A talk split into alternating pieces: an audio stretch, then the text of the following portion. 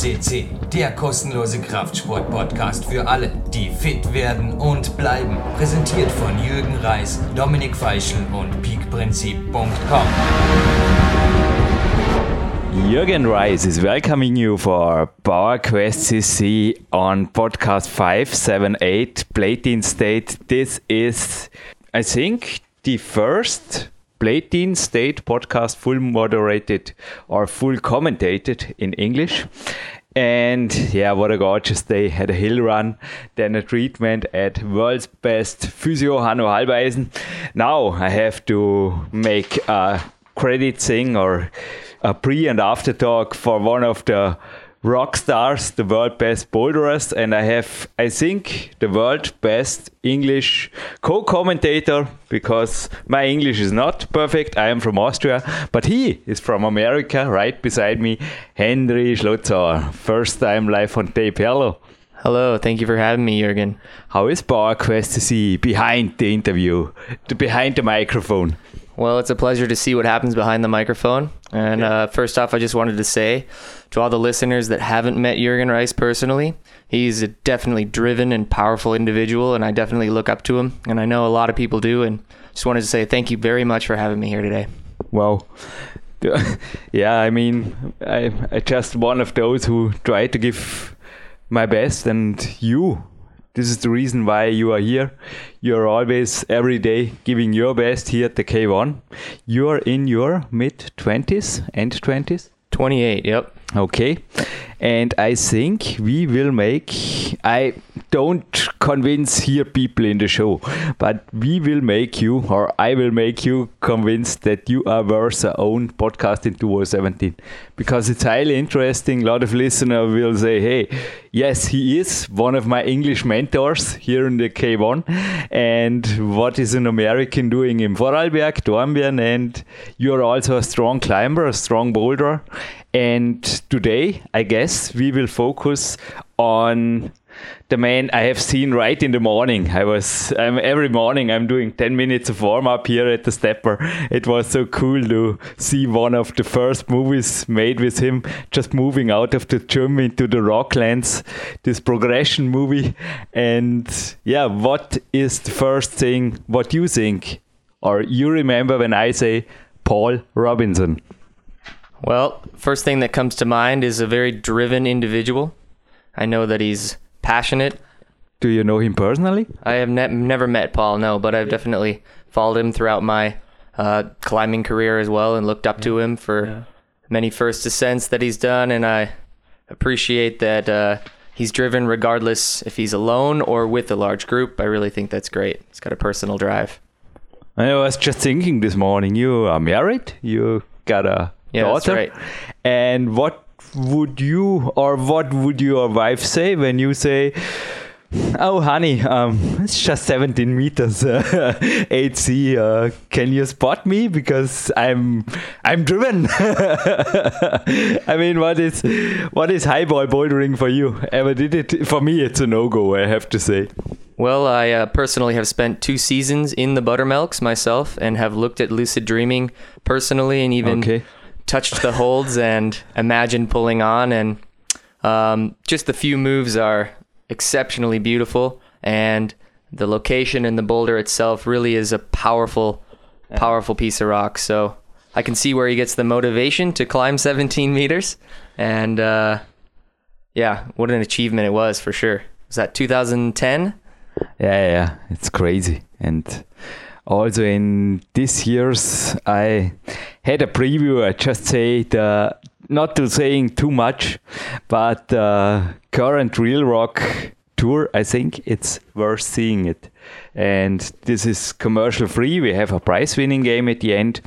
And this is PowerQuest TC. and one thing I think we will cover in an interview with you, but you are the proof that not all Americans take a beep about we are uh, a friendly podcast, a beep about like here Andrew Bisharat wrote from Evening Sends. They are not co- interested in competing. They are not interested in sports climbing, also not in children or youth, and in Europe anyway, and international destinations they also don't like because they are expensive and full of too heavy, hard routes. Well, you are the proof that he is completely wrong but I, I, I, picked out this cool magazine. It's Climax Go West, uh, issue 24. it's worth reading. It's a guest editorial. But well, we will make another podcast, I guess, with Henry Schlutzauer coming soon. And now with the National anthem. I remember this day. It was a few weeks. I interviewed him. It was such a. You also listened to the interview. I did. Henry, I did. Yes. And you said also that he was sort of kind of like a flow. I don't remember one climber. I think I had over uh, sure over 100 climbers here being so happy it came over the loudspeaker. Even i had a problem with the connection to south africa it broke up. He was so calm and in the middle he said we can start it all again. And i said what? No no no no. We will put these things together. So mark Brozzi also gave his best to make this uh, uh, interview that is fluid. But what is your first impression? Just to get the listeners a little bit more interested now? Oh, I think that uh, where he where he was when he was doing the interview, Zimbabwe. Yeah, In it's mind. a very special place. I myself have never been there, but uh, every everything that he's been doing lately in that part of the world. Um, seems that he's extremely driven and motivated, finding new areas, new boulders, some of them roadside, some of them further off and I can only imagine what it feels like to be on the tip of the iceberg and I can hear it as well in his voice. He's extremely excited and motivated and driven. I think I will ask him in the next interview what he did in Zimbabwe. And I was just thinking about the, the snakes he was showing today in the movie or jumping off a, a car. Oh no, this was Daniel Woods, but they were, I, I don't know if they are still so how is it called? Childish? No, not uh, like. Uh, we can use a German word here. They're having a Gaudi. A Gaudi. Climbers stay young, I guess. Climbing keeps you young and driven. Yeah. And I just say, Dornbirn also here, a super place because of Henry. Thank you, Henry. Good spirit. And well, now after the national anthems of America, for sure, by Mark Brozzi in a special version we have the interview and then afterwards we will say yeah a few words about it and have a prize winning game. So enjoy. Thank you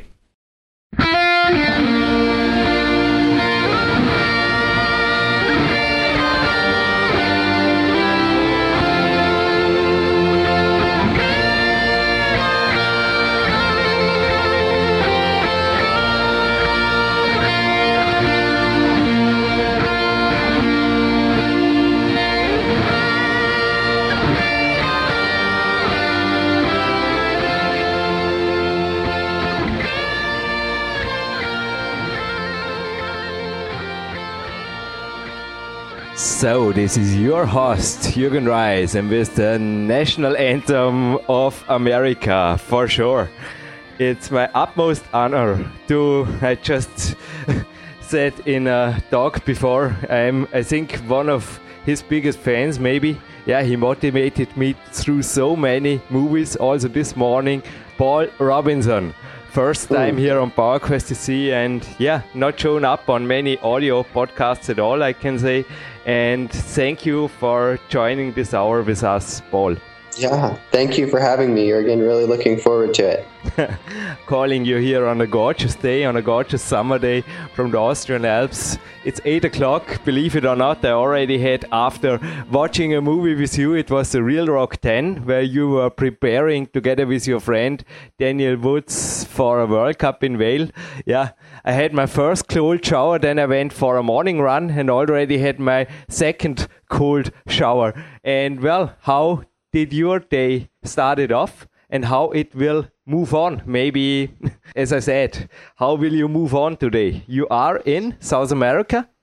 I'm in South Africa right now. South Africa, sorry. Yeah, so today um, I I woke up a little bit later, woke up like 30 minutes ago, and um, I am actually going to Zimbabwe tomorrow wow. to um, check out this new bouldering area that's uh, on the border of Mozambique. So today I will go to the gym this morning to train for about three hours, and then um, from that point on, it's going to be all about uh, just getting all the logistics, getting all the bags packed. Um, talking to Jimmy. Jimmy's coming along well as well. Um, we've got two two videographers flying in from the states.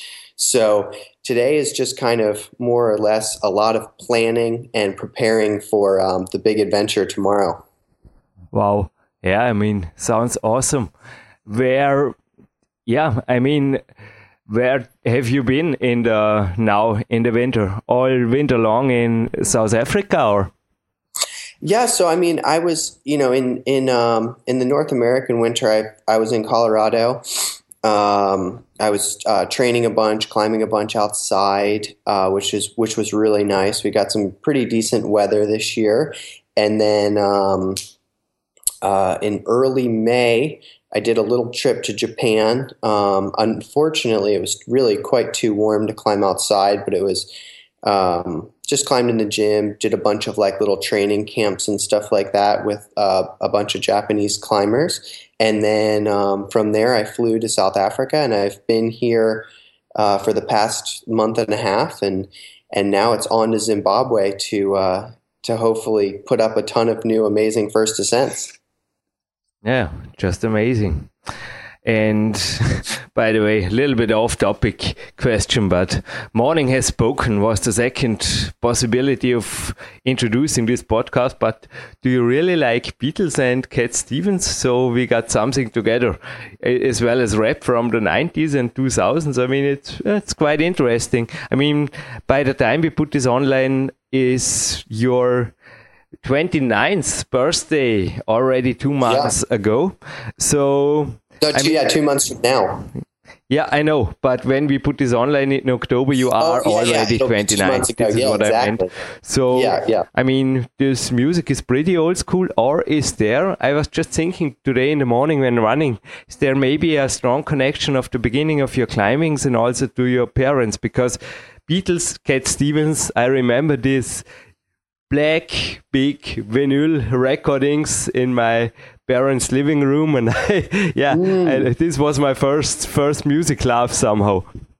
Oh, that's cool. That's really cool. Yeah, I mean, you know, it's like I I kind of feel like some of that music is very classic. You know, I mean, obviously, I like a lot of stuff that that comes out nowadays too, but it's it's so funny that you know the music we listen to now is like it's it's popular for six months, a year, or whatever, but but the Beatles, you know, I mean, I feel like people people that are 10, 12 years old today can still appreciate the Beatles just because it's just such like a an amazing assortment of music from from slow pace to high pace to kind of everything in between and it I don't know. I think I think stuff like that, stuff coming from that generation really like has uh has like an everlasting kind of fun vibe to it.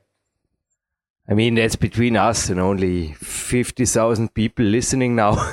I got a serious problem with modern music. I also did a music school, and it's, I don't know, music is for me always something, yeah, like you listen. And I also read about the new film project you are planning, and you were also there asked about the sound track. And yeah, tell us about the project and when mm. will it show up? Because I think in October, when we online this, we are already a few few months ahead in the schedule.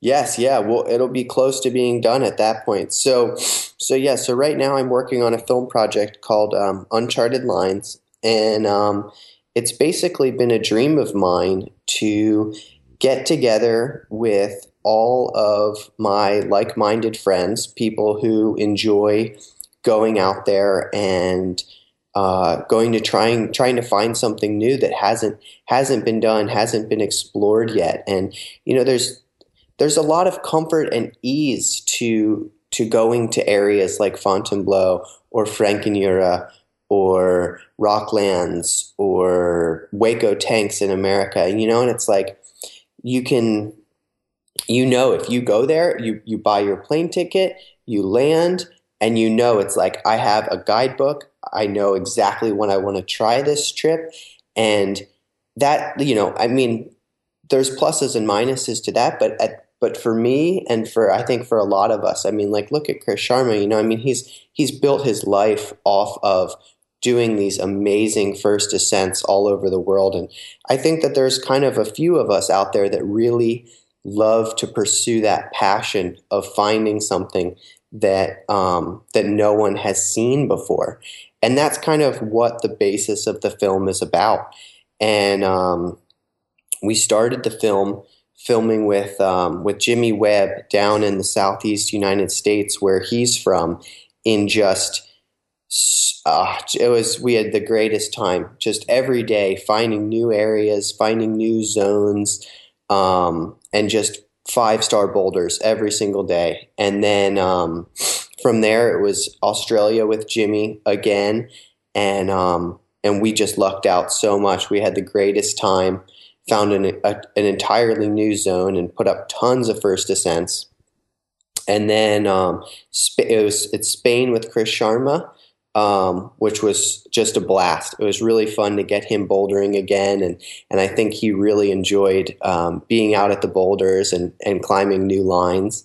And then now uh, we're going to Zimbabwe, which um, is going to be the fourth part of the film, um, which will be Jimmy and I.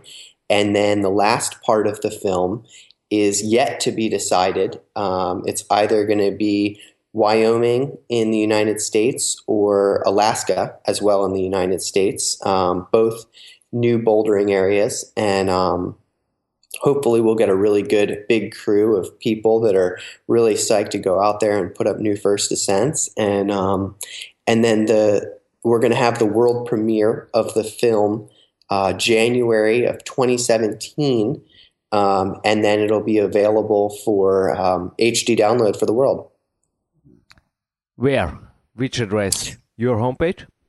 Um, it'll probably be sold. Yeah, um, there's going to be, we've got a website. It's unchartedlinesfilm.com, and it'll be uh, probably for sale through there and um, on iTunes as well.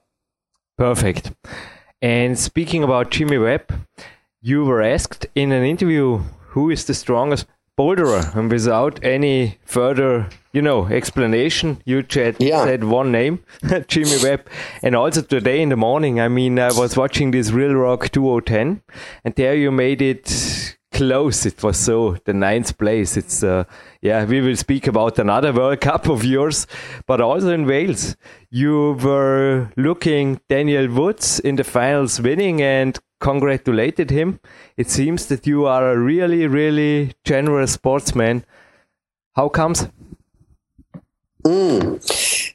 Well, I mean, I I think well, so I mean, to answer the first question, you know, about about Jimmy and I, um, you know, like I like like I said when I did that interview, it was kind of I don't know. I, I've seen I've seen a lot of progression in the sport. You know, I mean, I've seen Migos and and Adam Ondra and uh, Daniel and and all the best. You know, Dave, Chris Sharma, whomever, and um, you know, they they all impress me in their own right, and they're all absolutely incredible at the style that they, um, you know, that suits them.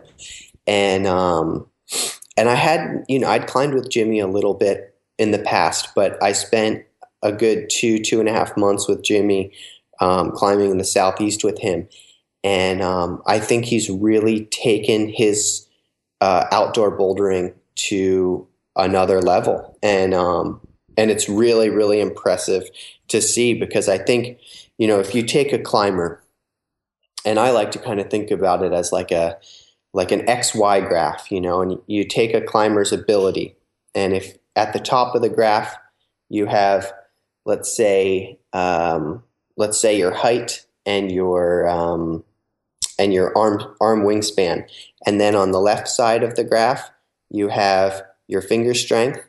On the right side of the graph, you have your power. And on the bottom of the graph, you have technique. So if you take this graph and you make a complete circle around the extremity of the graph, let's imagine that as uh, a perfect climber. Does that make sense? We come back to this circle, but keep on going. Okay. It's very, okay. very interesting. Very technically okay. Okay. perfect. Okay. So, we so love basically, so basically, if you have this this circle, right, and at the edges of all of the map, you know, let's say, or at the edges of the graph. So let's say the graph goes to ten on each side.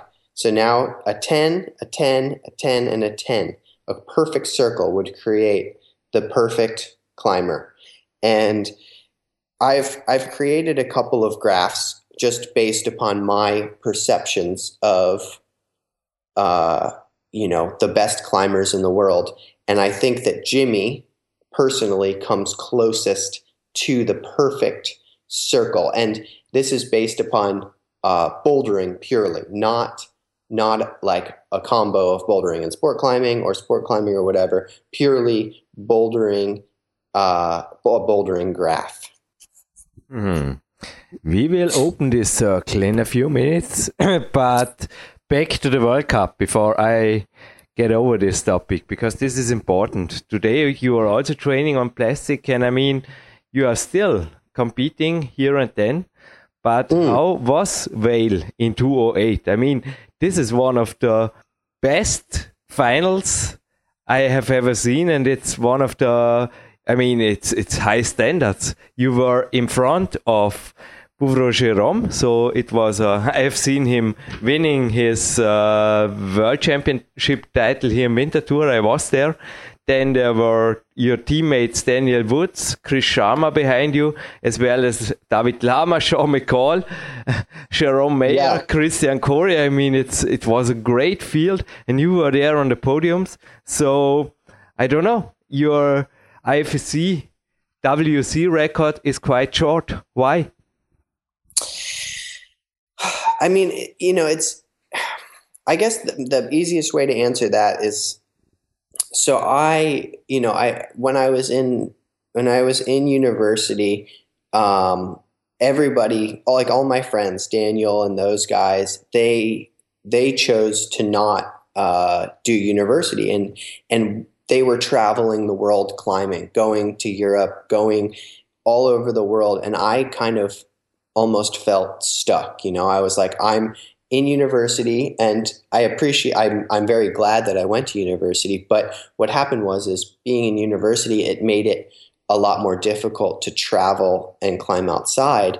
And during those years that I was in university, I was able to really concentrate on um, climbing in the gym, training for plastic climbing, and putting the time and energy into plastic climbing that I needed to uh, excel at plastic climbing. And as soon as I graduated, it almost felt like uh, a liberation. I felt like now is my time to be in the outdoors and climb the story of two worlds, climb dream time, climb all these boulders that I'd been sitting in a classroom watching videos of and saying, I want to do that one day. Like, I want to climb uh, Cheops Sea. I want to climb um, all these really hard boulders all over the world. And when I left university, it was like, okay, I, am not training in the gym anymore, and my skills have kind of shifted more from that indoor skill set to an outdoor skill set. And for me, if I'm going to compete in something at such a high level as like a World Cup, I would not want to put myself into that situation unless I had prepared myself like I had uh, when I was in college, when I was in university and I was training in the gym four to five days a week. Yeah, makes absolutely sense. I mean, today's World Cups are so high specialized, especially when it comes to boulder. But yeah, maybe this is a good way to get back to your circle of the technical spoken perfect climber, if you allow. There is an article I found. I don't know if the source is really uh, serious. I didn't like the corny headline Arnold uh, versus spider monkey, and there were some pictures of Adam Ondra, Krishama, Dani Andrada, etc. Without a doubt, they are also seeing from photos and films, they are bigger men than you. So back to your circle and the exact numbers. I mean, tell us your numbers. I think they didn't change since many years, Paul your body size, your body weight, maybe your ape index, you know, the things that the insiders, the technical interested scene is interested. Okay, yeah, absolutely. So I'm, um, you know, between 60 uh, to 62 kilos is kind of my average weight. And then um, I have a height of 178 centimeters and a arm span of 185 centimeters. Okay, yeah, makes perfect sense. And speaking about the perfect boulderer before, sorry, dear listeners, when we are mixing up things a little bit, our computer here or this nice connection program made some broke up. But where do you think is the perfect boulderer? Because you were speaking about Jimmy Webb, etc. And do you think any improvements are possible by getting more athlete athletic? Um, starting in August, I will have a personal trainer that I will be training with, um, uh, like at least two to three days a week, and um, yeah, I'm I'm really excited. Paul, I have to interrupt here. We have a really big problem here. There is something going on in Skype. It can't be true. I don't know. I hope we haven't lost too much of this interview. We can start again if you need to. Maybe I will listen to what we have already done. Just give me a minute. Thank you. Okay, it seems Here okay we are right again. Now. But well, where do you see yourself? I will observe now this program very closely. Where do you see yourself as the perfect climber, or are you satisfied with the body composition you have? No, I mean definitely not. You know, I think I think that I'm going to really need uh, a good training um, if I want to become the perfect climber. And, and, you know, I think that that's definitely my goal is uh, to really, I mean, obviously, I can't change my height or my arm span. You know, that's something that I just am born with. And, um, you know, there will be some stuff that, that people that are taller than me will, um, always be able to do that I can't do, but I can change my power. And I think that that's really uh, where I'm lacking in terms of, um, you know, uh, excelling and being able to do even harder, uh, even harder climbs in the future. And um, I think with this training program that I'm going to start, um, I think that, that it'll really, uh, it'll really benefit me in a lot of ways. What is this training program? And also, I think, are you really spending so much time training in the gyms, or are you speaking about any mobile devices like rings, gymnast rings, or what is what's going on there? You train with a trainer. Um, I'm gonna train. Yeah, I'm gonna train with a trainer, and um, and I will. I basically I will um, I'm gonna yeah work two to three days a week with the trainer, and um, it's going to be working uh, kind of mostly power. Uh, we're not going to be working on much climbing technique, uh, just because I'll be climbing uh, on my own throughout the week. Uh, but we'll be working the big muscle groups. You know, working on building my shoulders, um, work on uh, building my biceps and kind of really rounding out my body so that I can um, I can just be a more powerful uh, climber and and hopefully that that'll will help me um, just become an even uh, better, stronger climber than um, than I ever have been in the past. But Paul, you were a technical exact man before, and now allow me this a little bit technical exact question. How is this working in detail? I mean, I'm also just thinking about a trainer in Zimbabwe, or no, no, no, no. So yeah, so starting. Did you uh, did you get my um, did you get my photo that I just sent? Yes, we will publish it in our Facebook site and in our uh, on our website. Okay, great. So okay, so yeah, so I mean, from now through Zimbabwe, obviously, I will not have a trainer um, just because I'm going to be um, climbing out there. But I'm going to, in August, I fly back to America and um, I will be training uh, alongside uh, Team ABC. Do you know Team ABC in Colorado? Have you heard of them? I listened to an interview of a trainer. There is something extremely strong scene going on. And I mean, if you want to tell some names or clubs or sponsors, projects of yours, feel free to.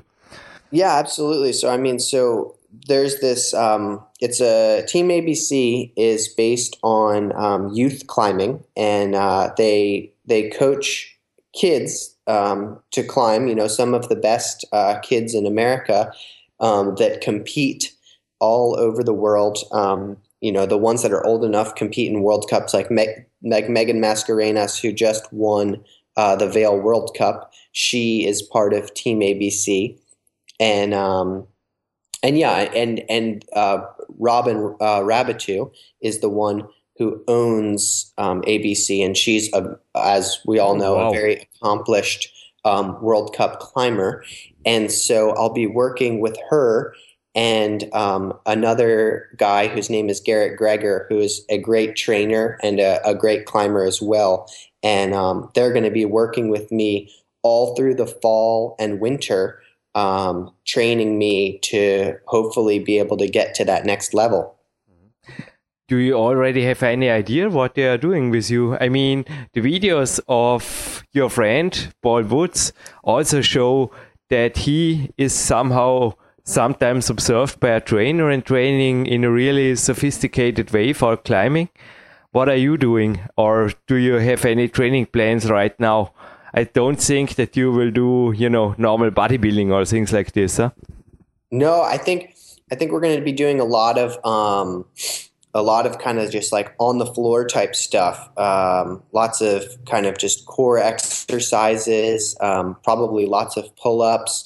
Um, lots of stuff with the TRX bands. You know the TRX uh, band? For sure, I got some here yeah. and also in the Olympic Center. I love them. It's a yeah. must have for every climber. Yeah, exactly. Lots of TRX stuff. Um, probably some weighted pull ups, um, uh, which I think are really a good workout. Um, and and also some endurance stuff as well. We're going to start working uh, my endurance so that um, I can hopefully achieve some of my rope climbing goals in the years to come. What do you think about the weighted chin ups? And I mean, bar versus fingerboard or campus board. There is also some discussion. There are some trainers who are saying the bar is almost, um, yeah, it's, it's, it, there's no use of a climber to do something on the bar. Where others say, well, well, also Dimitri Sharafutdinov is a good example. He is doing a lot of his training on a normal bar. What are your thoughts about this? You know, the gymnast. The... I think I think the bar is good if you're doing weighted pull ups because I think the bar is very. Um, uh, it's a good way to, to build some muscle, to build the big muscle groups, because you don't have to worry about injuring your tendons or anything really in your hand because you're you're kind of grabbing with a part of your hand that's not um, going to be hurting you.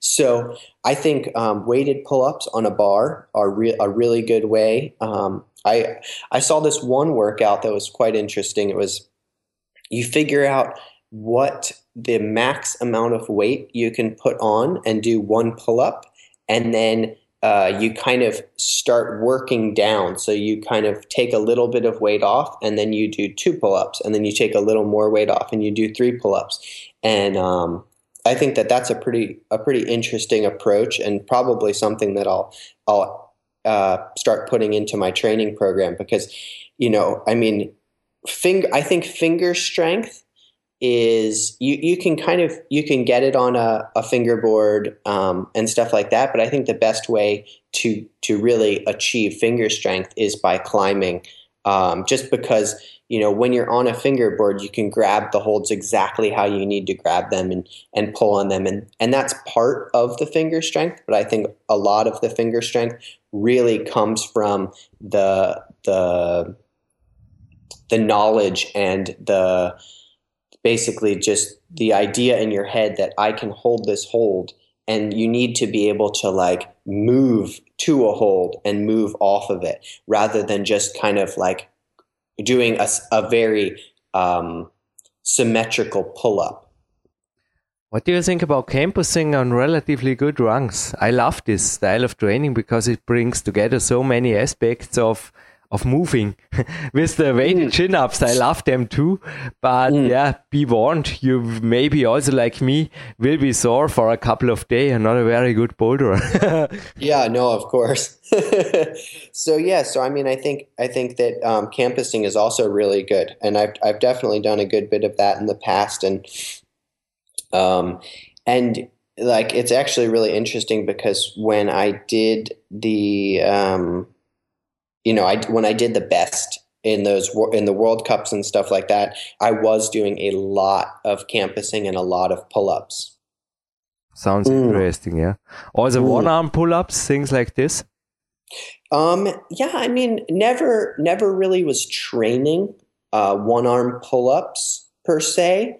I was more just training like pull-ups on uh, like really bad holds or um, like uh, like pinches and stuff like that. Um, I, I I've never actually trained one arms. Mm-hmm. Mm. Not that, not that I don't would think be useful. That, I mean, I'm just thinking about the films of your teammate, or I think also one of your best friends of Daniel Wood. So I'm just mm. just making some thinkings here. Yeah, no, no, of course, of course. I mean, it's you know, I, I, I, think that there is a benefit to doing them. I, I've, I've definitely trained some one arm hangs before. Okay. Um, dead hangs. Yeah, just some dead hangs. Yeah.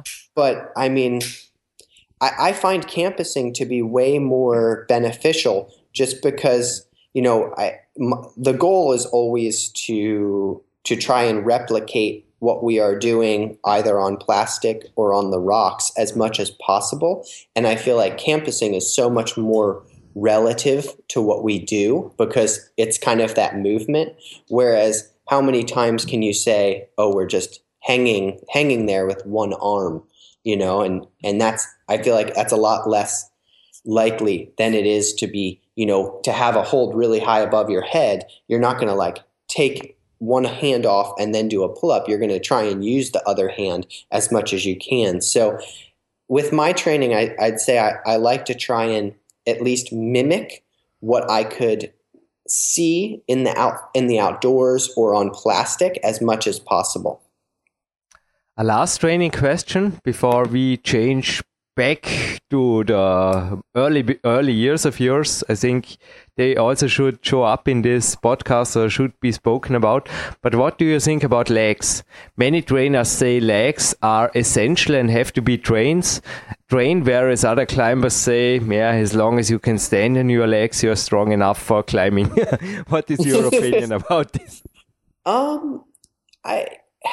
I think that's a tough question. I think, I think, I, you know, I think, I think that's a very tough question because I think legs are important um, obviously, but I, I, think that building too much leg muscle is um, is maybe inhibitive because uh, it's putting more weight on your body and it's more weight that your upper body has to pull up. So I think a limited amount of uh, leg training is sufficient. You know, I mean, for me, uh, basically all of my leg training comes from the hiking I do, and you know, I mean some days I'll go hiking and I'll hike 16 to 20 kilometers. So I mean, it's like with with crash pad and stuff on my back. So I mean, it is a decent amount of leg training, but I've never encountered a climb in my life, inside or outside, where I couldn't do it because I thought in my head, "Oh, my legs are too weak." I mean, you also had a bad injury. I don't talk about your bad things there in Switzerland, etc. But I think as long as you are not injured, really the legs are are fine. I mean, some running, yeah. some biking, some hiking. Do you do I them? All of that is really sports. Do you like swimming? I know you like you love surfing. Yeah, yeah, and I and I do do swimming as well. I do swimming, um, and I think that that's a great uh, great cross training, just because it's um, it's very good for the body, just in terms of kind of like opening. I, I like how it opens my um, my shoulders up because you know as as uh, climbers we tend to very much have our shoulders hunched in. Um, as I'm sure you're very well aware, and we all kind of hunch over. But I feel like um, like surfing or not well surfing and um, swimming i feel that kind of that movement of kind of getting getting your arms out in front of you and pulling something back really has helped me uh, generate more muscle in uh, different places in my back, but also keep my uh, my shoulders and my upper chest a lot more open. I absolutely agree. But yeah, I will also go. You motivated me. I will go to the local swimming pool here in Dornbirn today. Uh, anyway, if you are around here in the Swiss corner, Austria, I think it's much more cheap than Switzerland. And feel free to check in here at the Olympic Center. As I said, it's 45 minutes driving to Magic Wood, etc. And it's, oh wow, it's great here. It's great here. It's western Wait. part of Austria. It's right between the borders of Germany and Switzerland. That's where Dornbirn is. But oh, that's back, where you are. Yeah, back from my hometown to your hometown, and the starting if you're climbing, because I think we both have one thing in common. I just see from my apartment here straight into the to one of the windows. It's far. It's uh, around 500 meters away, but I see it of my parents' house.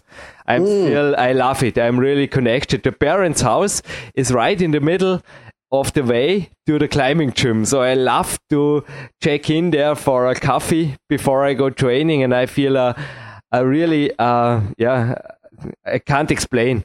Uh, I oh, often say cool. he is my biggest mentor, my father, and I think mm. there is always something in your mind like this um, yeah give us some spirit of yours when it comes to the to the why of your doing. Because i think uh, great source of your energy also comes from your father or your early years.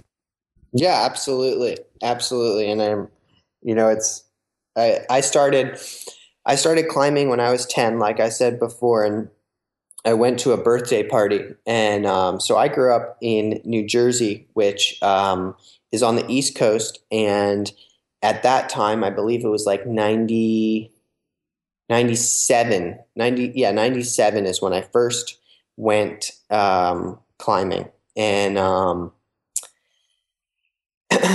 and yeah, and it, it, was, it was kind of crazy because, you know, I, I, I can still kind of remember it a little bit, you know, and and I I went to a birthday party of a friend and you know we all thought like rock climbing like what what is that you know? And and none of us had ever tried it before and no one that I knew at all had ever climbed before. So we went to this birthday party and a couple of us really enjoyed it and for some reason I don't I'm not really sure but I just kind of I fell in love. And um and everybody in in my community just kind of looked at me like like you know what why are you doing that? Why aren't you playing uh, baseball or soccer or um, football or whatever? Like the the sports that all the kids were playing. And you know and they and and, and for me it was just kind of like i don't know. I, I just climbing is is just so much more special to me. And um and my parents didn't understand whatsoever. But you know the crazy thing was is despite all of that you know and despite my dad and my mom never having tried climbing um, in their entire lives uh, they they just kind of supported it. They were like you don't want to do those other sports anymore that's fine. We'll take you to the climbing gym and and the climbing gym was maybe only like five kilometers from my house and it was actually one of the the very first climbing gyms um, on the east coast and possibly i think the first climbing gym in the state of new jersey. And um, yeah basically i just kind of i, I fell in love and um, and I, I quit all other team sports that i was playing at the time and um, I started I guess I guess my dad must have researched it a little bit, but um, he found out about some comp- some youth competitions, and he he was like, you know, if this is what you're interested in, then you know, let's let's see how well you can do in a competition. And um, so I started doing some youth competitions, and he would drive me all over the East Coast uh, to to the competitions, and he would belay me all the time at the climbing gym and drive me there because at that point I didn't have a driver's license, and and you know he didn't he didn't understand climbing at all but i kind of you know with him watching me getting better at climbing i think he was he kind of learned to climb through watching me. And um, you know throughout my entire travelhood we uh, we we traveled together a bunch and he was he was basically my biggest support and i think you know i definitely would not be in the position i am today um, without having had him as that support uh, that he gave throughout my entire childhood. Yeah, my father also, when I was quitting my job in yeah in the age of 19, and said, "Daddy, I try how far I can come as a professional climber, and now I'm here in a shirt, also like you, I think, covered with sponsors logo, and can make a living out of it. I think mm. you will not make decisions like this." when you have some problems with your parents, you know, when they want you to live a conservative life, I think you will have to make a breakup or will have a harder time. What do you think? Oh, absolutely. Absolutely. You know, I mean, I know, I know other, other climbers who have really not been, I mean, who have shown a lot of talent and a lot of promise, but, um, you know, haven't been able to excel in climbing, you know, because they didn't have a support system that um, you know that someone like myself had, and you know, like like looking at Daniel um, and Jimmy, you know, just just because I know them so well, you know, looking at Daniel and Jimmy and and and I I grew up with Daniel, so Daniel's kind of the easiest example. You know, I met Daniel when he was 11 years old, and um, and his parents are the this the greatest support system ever, and they still go to to some of his competitions uh, that he goes to, and and I think you know I don't think Daniel would be where he is today if um, if he didn't have his parents, and they're just just the most wonderful people and nothing but supportive of his dreams and his goals. Paul, it's crazy. Yeah despite of these technical breaks here, thank you, Connection Software. This was one of the most inspiring podcasts also from my heart, from my athlete's heart. I say thank you. And I mean, you have two minutes to check out in direction training gym and then later on to Zimbabwe. It's great. I will go to my parents' house and tell my father about you and the interview. It's it was just an inspiring moment in my year now and let you the last two minutes for sure to promote every sponsor, every project, every teammate, every trainer you want, and yeah, finish you up, sum up this interview. Thank you. No, absolutely, absolutely. I mean, first off, I you know I'd like to thank you for a really great interview. I, I really enjoyed uh, the questions that you had. They were uh, very thought provoking, and uh, it was a really really fun interview.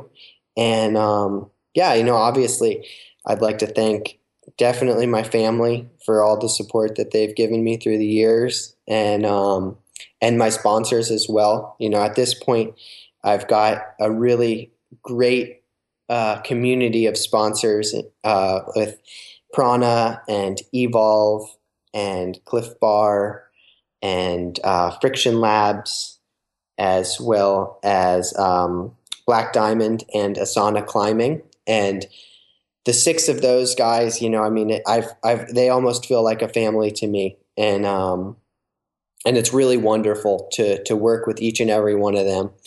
And, um, you know, and, and like I said, you know, I'm starting my training program with Team ABC this fall and I can't wait to see where it goes. I'm definitely going to be doing a lot of updates uh, via probably my website about uh, the you know the hardships and the the struggles that I'm going to go through through this training program. But I'm really looking forward to it.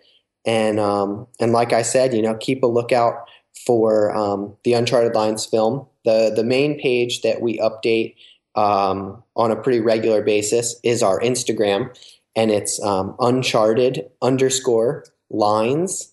Um, that's the Instagram uh, handle. And um, we're, we, like I said, we head to Zimbabwe tomorrow. So keep updated, and and I think we're going to have a really great time. And I, I can't wait to to show the world the final product in in I guess right around six months. Thank you, Paul, and maybe we will have a follow up interview in 2017. All the best to you. Thank you. Sounds good. Thank you have so fun. much, Jürgen. Bye. Bye. Henry, back in the studio. Hi there, Jürgen. What were your takeaways from these wise words of a pretty strong man with a, I think, also a gorgeous lifestyle? We can say like this. Woo! you deserve it, Paul. yeah, for sure. You made it. Well, I loved hearing a little bit uh, about how he's has trained in the past, especially associated uh, with his, uh, yeah, his career when it comes to bouldering, mm-hmm. not just on the rock, but in competitions. Um, how it's changed over, over the years. And it was interesting to hear because, um, in my eyes, he's gifted with such exceptional finger strength. Of course, he's worked for it as well. Um, to hear his insight on other things like power and technique and such, and how he focuses on weighted pull ups. And yeah, it's just, it's just interesting. I didn't think, um, that he he really needed to do too much to stay fit, but obviously just climbing isn't enough. Uh, even so, I mean on a rest day it seems that he is spending 3 hours in the gym and then flying to Zimbabwe. Yeah, it turns out he puts and the also the in. swimming, the hiking. Yeah. Overall, if you move and climb all the day, I just also can say it works for me still the physio is doing gold jobs for me and it's sometimes also yeah some antagonistic training it's super but i think really the climbing swimming it it sounds logical for me sure and I am looking forward what he is getting out of a campus board or the power pull-ups i don't know but well, maybe. I think he's personally driven, just like you, Jurgen. I think, especially if you're doing many world travels and you find yourself in areas of the world that don't allow you to stick to such a regular regimen that he's found a way to take with him training ideas that work all over and mm-hmm. well as long as there's water you can for sure swim most of the time well well well we have the bodensee here the yeah, lake beautiful. of constance see it it's a it's such a gorgeous day. We gotta move out afterwards again. You know, no, this is no day to spend in the office or something like this. But before we come to a prize winning game, even though we are commercial free, one thing, if Paul Robinson is even getting himself help from a coach, we, so this is myself and my coach Sebastian Förster, we are also giving coachings over Skype, also in English, just to say about. But well, this is no commercial. We have a homepage, we have a contact. If you think somebody can also give you a little bit a new, especially in the winter. I am the gym boy, I know. Some gym spirit. I, yeah, I think if I can make one thing, I can make people, maybe Henry can agree, driven to campus campus to try harder in plastic and to boulder indoors. Definitely, you can definitely motivate many individuals. That's me. But back to you. In another uh, episode, we will make a special about you. You deserve it, man. And the prize winning game, well, am I allowed to say that we are only exclusively shipping in Europe? I think this is fair because it's overseas for a Climbx t-shirt. It is beautiful, like the blue sky. Nice color, nice color. But a little bit exaggerated to, yeah, to say, okay, we make a shipment to America with a PowerQuest TC cap. This is also your PowerQuest TC uniform and a t-shirt and a German DVD called Peak Days. And I have one interesting question. I think Henry is not too hard. You were in the Rätikon climbing Silbergeier. How are you doing?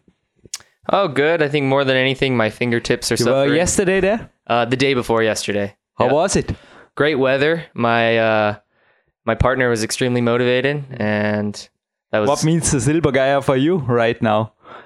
I mean, the overview of the route for new listeners or for somebody that are not so common with uh, alpine sports climbing? Sure. Give us an overview. So the hike is 10 minutes from the car. We all know, no? uh, the hike hike is not so You can belay from the car.